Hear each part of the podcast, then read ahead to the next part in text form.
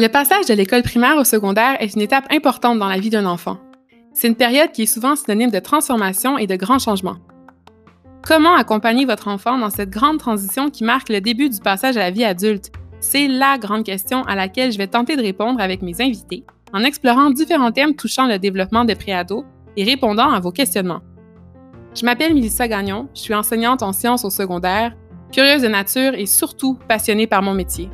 Voici School, le balado.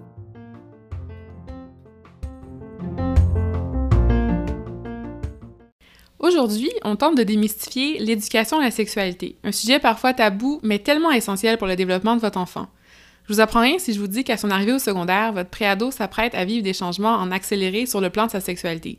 Il amorce la puberté, il prend conscience de son orientation sexuelle, il s'engage dans des relations affectives ou amoureuses, il expérimente progressivement des comportements sexuels et développe sa capacité d'intimité affective et sexuelle. Tous ces bouleversements-là causent évidemment beaucoup d'insécurité et de questionnements chez votre préado. L'information qu'il recevra en réponse à ces questionnements et préoccupations est cruciale pour développer une sexualité saine, et c'est là que ce qu'on appelle l'éducation à la sexualité prend toute son importance.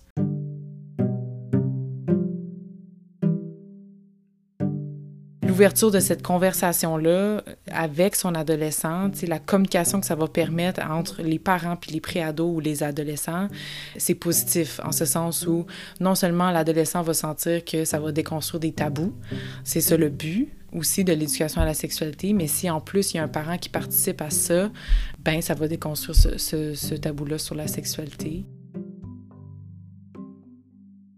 Mais au fait, c'est quoi exactement l'éducation à la sexualité? Et comment est-elle enseignée au secondaire? À quoi doit-on s'attendre en termes de contenu de ce qui est expliqué à nos préados et pourquoi c'est si important? C'est ça qu'on va tenter de démystifier dans l'épisode d'aujourd'hui avec nos deux invités, Audrey Lavigne et Valérie Morin, toutes les deux diplômées en sexologie et intervenantes du milieu.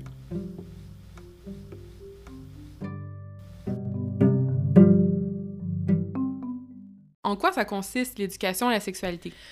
Donc, l'éducation à la sexualité, c'est un projet pilote qui a été mis en œuvre, organisé et coordonné par le ministère de l'Éducation et des Études supérieures. Le projet pilote a été implanté depuis 2018, je crois. Puis, dans le fond, l'idée, c'est d'avoir des apprentissages à la sexualité selon différents thèmes qui sont dispensés de façon obligatoire. Ça peut être des professeurs, euh, ça peut être des sexologues qui ont été engagés par euh, les commissions scolaires qui dispensent de ces apprentissages-là. Ça peut être des ateliers faits par des organismes qui travaillent en éducation à la sexualité. Ça peut être fait par l'infirmière de l'école, etc. Donc, le travailleur social, on a, on a plein de gens là, sur le, terrain qui peuvent être outils à, à donner ces apprentissages-là. Euh, éducation à la sexualité, c'est vraiment le nom qu'on donne aux apprentissages obligatoires rendus obligatoires par le gouvernement. La raison d'être, c'est que il y a eu des comités qui se sont assis, qui se sont posé la question si éducation sexuelle, c'est un bon terme. Puis, euh, dans le fond, je crois qu'ils ont, ont trouvé que éducation sexuelle, ça donnait trop l'illusion qu'on allait faire l'éducation sexuelle des jeunes, des ados, des enfants. Euh, donc, ils ont opté pour éducation à la sexualité, en ce sens on va parler de la sexualité dans sa globalité et non comme de quelque chose de plus génital.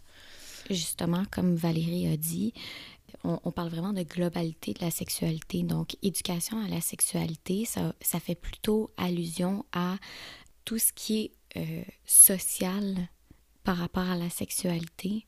Donc, on va non seulement dans la génitalité, dans l'agir sexuel, mais on va aussi dans euh, la vie affective et amoureuse. On va dans les identités, les rôles, les stéréotypes sexuels, les normes sociales oui, les ITSS et la grossesse, là, mais euh, on va plus loin que ça. On est plus dans une vision positive de la sexualité. C'est ce qu'on essaie de faire avec les contenus obligatoires en éducation à la sexualité. Bien sûr, ça, c'est réparti à travers une grille qui va considérer le développement psychosocial euh, des enfants et des adolescents. Donc, c'est sûr qu'on va pas parler du port du condom au primaire euh, en, en, deuxième année. Ça, ça y va vraiment avec le développement psychosexuel, puis c'est basé vraiment sur des recherches qui ont été faites avec des données probantes. Je pense que ça a été développé aussi en même temps de tout le mouvement hashtag MeToo. Il y a eu une espèce de discussion qui s'est ouverte une discussion sociale sur la sexualité, sur le consentement, sur la place de la sexualité dans nos sociétés, sur les relations entre hommes et femmes, sur les minorités sexuelles. Je dire, il y a vraiment une grosse conversation qui a parti de ça. Puis, euh, je pense que c'est dans cette continuité-là que ce projet pilote-là a été mis en place. Mm-hmm quand on parle euh, d'éducation à la sexualité, c'est sûr qu'on pense tout de suite à des mythes qui seraient associés comme tout sujet délicat. Dans ce cas-ci, par exemple, un parent pourrait se dire que de parler de sexualité avec son enfant pourrait avoir comme risque de l'inciter à être actif sexuellement. Qu'est-ce qu'on en pense de ça? Oui, effectivement, euh, il y a des, mythes sur la sexualité des, ados qui existent, auxquels les parents adhèrent. Là. Euh, celui que, tu as nommé, Mélissa, c'est que le fait de parler de sexualité avec son ado, ça va l'inciter à avoir une sexualité. Euh, en fait, on, on, considère ça comme un mythe parce que ça, ça ressemble aussi à la question euh, liée au suicide. Est-ce que le fait de parler du suicide à quelqu'un, ça va l'inciter à passer à un acte suicidaire? La réponse est non. C'est non, en fait, par rapport au suicide spécifiquement, mais par rapport à l'éducation à la sexualité, oui, ça se peut que le fait de parler de sexualité ça fasse en sorte que ton adolescent se sent plus à l'aise d'explorer la sienne, qui est probablement en émergence. Mais la chose qui est importante à, sur laquelle plancher, c'est que l'ouverture de cette conversation-là avec son adolescent, la communication que ça va permettre entre les parents puis les préados ou les adolescents, c'est positif en ce sens où non seulement l'adolescent va sentir que ça va déconstruire des tabous, c'est ça le but, aussi de l'éducation à la sexualité, mais si en plus il y a un parent qui participe à ça, ben ça va déconstruire ce, tabou-là sur la sexualité. L'idée aussi un peu, c'est de donner des balises pour pouvoir permettre une exploration saine, euh, être capable de donner les outils à son enfant ou à ses élèves pour que celui-ci soit en mesure d'exprimer sa sexualité, d'exprimer euh, son genre, euh, son orientation sexuelle en toute liberté puis en toute euh, quiétude, je dirais. Oui, fait que dans le fond, c'est vraiment pour une exploration qui est responsable et saine mais aussi, à part donc de ces mythes-là qui causent des préoccupations pour les parents, une des grandes préoccupations qu'on connaît évidemment, c'est euh, la surexposition médiatique de la sexualité. Donc, diriez-vous en fait qu'aujourd'hui, c'est d'autant plus important cette éducation à la sexualité-là, sachant tous les mythes qui sont véhiculés à travers les médias et la pression euh, sexuelle aussi que ça impose? C'est sûr que quand on parle de médias, il y a vraiment beaucoup de choses à explorer. Il y a la télévision, euh, la musique, les vidéoclips, euh, les médias sociaux. On est constamment bombardé de, de, messages, des messages contenant de la sexualité, des fois de la violence. Tu sais, c'est pas nécessairement non plus de la violence explicite, mais ça peut être symbolique aussi. Ça peut être euh, envahi de stéréotypes, de relations inégalitaires. Donc, je pense que l'éducation à la sexualité, comme on disait, c'est global. Puis, ce qui fait partie de ça, c'est l'éducation pour une littératie médiatique. C'est d'essayer de donner les outils aux jeunes pour qu'ils puissent être en mesure de consommer des médias qui leur ressemblent, de participer à ces médias-là, euh, je veux dire, avec les médias sociaux, on peut de plus en plus prendre sa place, de dire c'est, quoi qui nous dérange dans telle publicité, puis euh, publicité ou n'importe quoi d'autre, le message euh, médiatique, puis on peut prendre part à ce message-là. On peut dire qu'on n'est pas d'accord, ou on peut dire qu'on est d'accord, ou on peut choisir qui on suit. Donc, l'éducation sexuelle, l'éducation à être un bon citoyen sexuel, ça fait partie de développer un esprit critique par rapport au message qu'on envoie aux jeunes. Puis je trouve ça super intéressant aussi que tu mentionnes justement que c'est pas parce que c'est véhiculé dans les médias aussi que c'est nécessairement quelque chose qui est négatif. Je trouve qu'en ce moment, il y a une vague aussi euh, super positive où on veut favoriser la diversité corporelle notamment. Donc il y a aussi des messages très intéressants à voir. Puis aussi, comme tu dis, en fait, que l'adolescent ou l'individu, peu importe, ne pas être aussi une victime de ces messages-là, mais puis aussi être très critique par rapport à ça. Puis c'est un aspect qui est très intéressant de l'éducation euh, à la sexualité. Mais à part les médias, mettons, qui ont une influence dans la sexualité d'un enfant, qui d'autre peut jouer un rôle dans cette éducation-là? Bien, d'emblée, euh, c'est certain que moi, je peux penser aux parents. Le groupe familial ou la famille, les figures parentales qui aident à, élever et soutenir les apprentissages euh, de leurs enfants pré-ados, ados. C'est vraiment des gens qui sont en première ligne, si on veut. C'est vraiment les mieux placés aussi pour reconnaître euh, quand un enfant va pas bien ou quand son pré-ado ou son ado va pas bien. Il y a quelque chose qui cloche. C'est le parent va être celui qui le connaît le mieux, souvent, peut reconnaître qu'il y a quelque chose qui se passe. Donc, ils sont les mieux placés pour ouvrir cette discussion-là aussi puis soutenir dans le fond ce que le préado puis l'ado va apprendre dans l'éducation à la sexualité qui va être dispensée dans son école. Puis aussi, j'ajouterais tout autre euh, adulte euh, de confiance autour de ce jeune-là. Ça peut être un professeur, un intervenant dans une maison des jeunes, ça peut être une tante, un oncle, ça peut être aussi entre pères on pourrait être vraiment étonné des belles conversations que les ados peuvent avoir entre eux. Ils peuvent vraiment nourrir un, une certaine esprit critique par rapport à la sexualité, par rapport à qu'est-ce qu'ils entendent, par rapport aux stéréotypes. Ils peuvent se, partager des informations comme ça, se partager des valeurs. Donc oui, les parents, c'est sûr, les modèles autour d'eux, puis euh, les pères. Puis aussi, j'ajouterais non seulement les parents peuvent donner de l'aide, une, épaule ou euh, ils, peuvent être, je veux dire, la première personne à qui ils peuvent se confier, mais aussi c'est les premiers modèles. En fait, c'est les premiers modèles parentaux, les premiers modèles euh, relationnels. Donc, même si on essaie de pas faire de l'éducation à la sexualité, on la fait malgré soi quand on a des enfants. Juste en étant en étant parent, juste en exerçant son rôle de parent, qu'on soit dans un couple hétérosexuel, homosexuel, qu'on soit monoparental, qu'on ait diverses euh, unités familiales, reste que les apprentissages de base par rapport aux rôles sociaux, c'est les parents qui les donnent aussi. Donc, je pense que ça, c'est quand même à considérer. Il faut aller dans la multiplicité des modèles autour des jeunes. Peut-être que le jeune va être à l'aise de demander une question par rapport à la puberté à son parent, mais il sera peut-être moins à l'aise de parler de la personne sur qui il y a un, kick là, à l'école. Peut-être qu'il sera moins à l'aise de poser ces questions-là. Peut-être qu'il va aller poser ces questions à une cousine ou euh, à ses amis. Donc, je pense que c'est dans la multiplicité des modèles que justement l'éducation sexuelle se fait tout au long de la vie.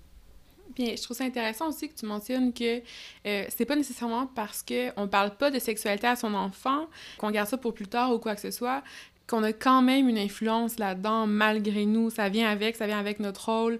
Euh, peu importe aussi le rôle qu'on a, notre statut par rapport à l'enfant, on a quand même une influence sur lui. C'est à prendre en considération dans, dans tous les gestes qu'on pose. Maintenant, on va parler un peu plus des ressources scolaires en éducation à la sexualité, donc dans les écoles au Québec, et ce, depuis 2018 il y a en fait de 5 à 15 heures euh, d'éducation à la sexualité qui sont prescrites dans les écoles. Donc, première question par rapport à ça, qu'est-ce qu'on en pense? Est-ce que c'est suffisant? Je crois que le projet pilote est une excellente idée, primordiale, euh, crucial d'avoir euh, cette éducation-là dans les écoles au Québec. Mais en tant que diplômée en sexologie, je crois que 5 à 15 heures, c'est ça limite les, les ateliers qu'on peut donner, ça limite les choses dont on peut discuter. Ceci dit, c'est une bonne base. Je crois que c'est un bon début. C'est sûr qu'il y a toujours place à l'amélioration. Ça dépend aussi comment il a été dispensé, qui en a dispensé. Ce 5 à 15 heures-là, est vraiment variable, puis il change aussi. C'est plus comme 5 heures, ça peut être dans l'année au complet pour le primaire, ça va ressembler à plus des petites, des petits montants de temps pour pour les enfants qui sont plus jeunes, ils ont, ils ont un peu moins de capacité d'attention. Puis un 15 heures, ça, on va plus voir ça comme secondaire 3, 4, où là, euh, on a plus de temps. les ados, ils ont, ils ont des besoins de, de, se sentir responsables, des besoins de réfléchir, ils ont comme une pensée critique qui commence à se développer. Puis ça, on peut plancher là-dessus dans des cours d'éducation à la sexualité.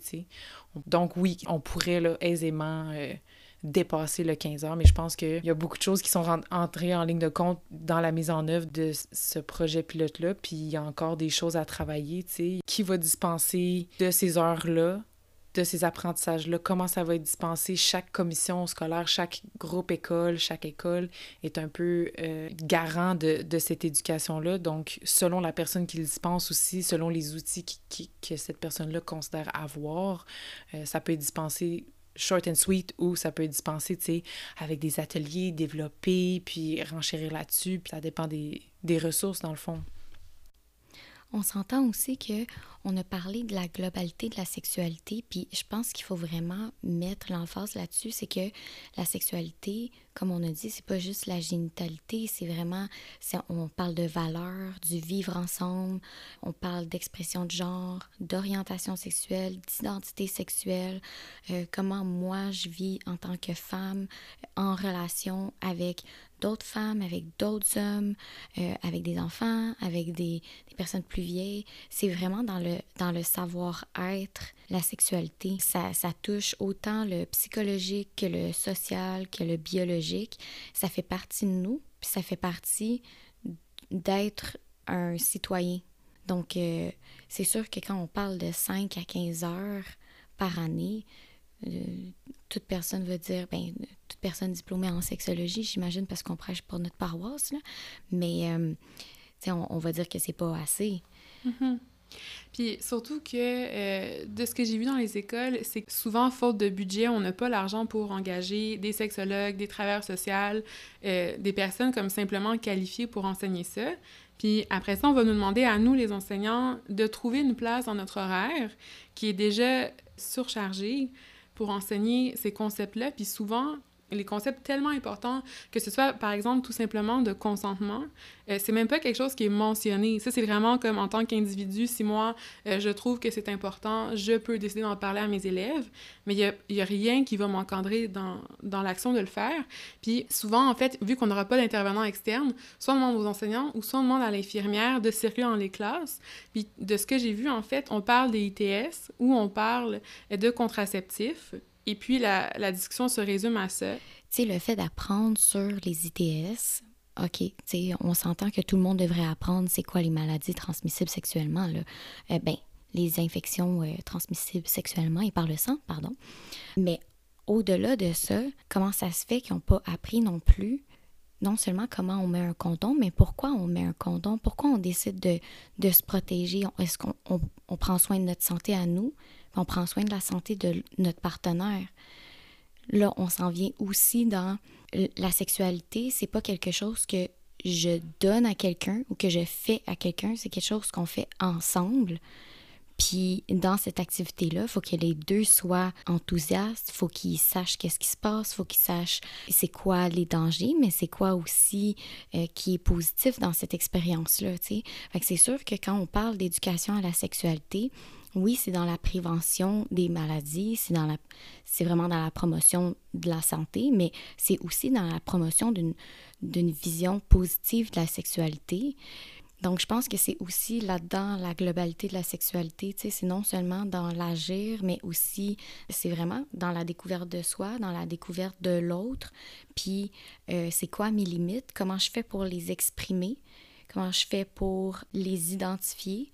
Tout ça, ça fait toute partie d'être une personne sexuelle, d'être un citoyen sexuel, puis d'être en relation avec d'autres citoyens sexuels. Donc oui, encore une fois, si on se ramène à la question de 5 à 15 heures par année, ce sera jamais assez.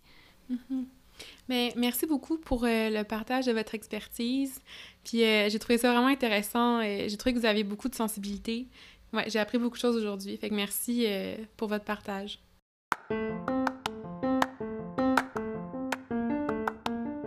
Merci d'avoir été à l'écoute de School le balado. Vous avez aimé cet épisode? Partagez-le avec votre entourage, notez-le ou laissez-nous un commentaire pour nous dire ce que vous en avez pensé. Abonnez-vous à School le balado pour ne rater aucun épisode et visitez le www.school.ca pour découvrir notre outil de recherche pour vous aider à choisir la meilleure école secondaire pour votre enfant dans la grande région de Montréal. Je m'appelle Mélissa Gagnon et on se retrouve dans un prochain épisode de School le balado.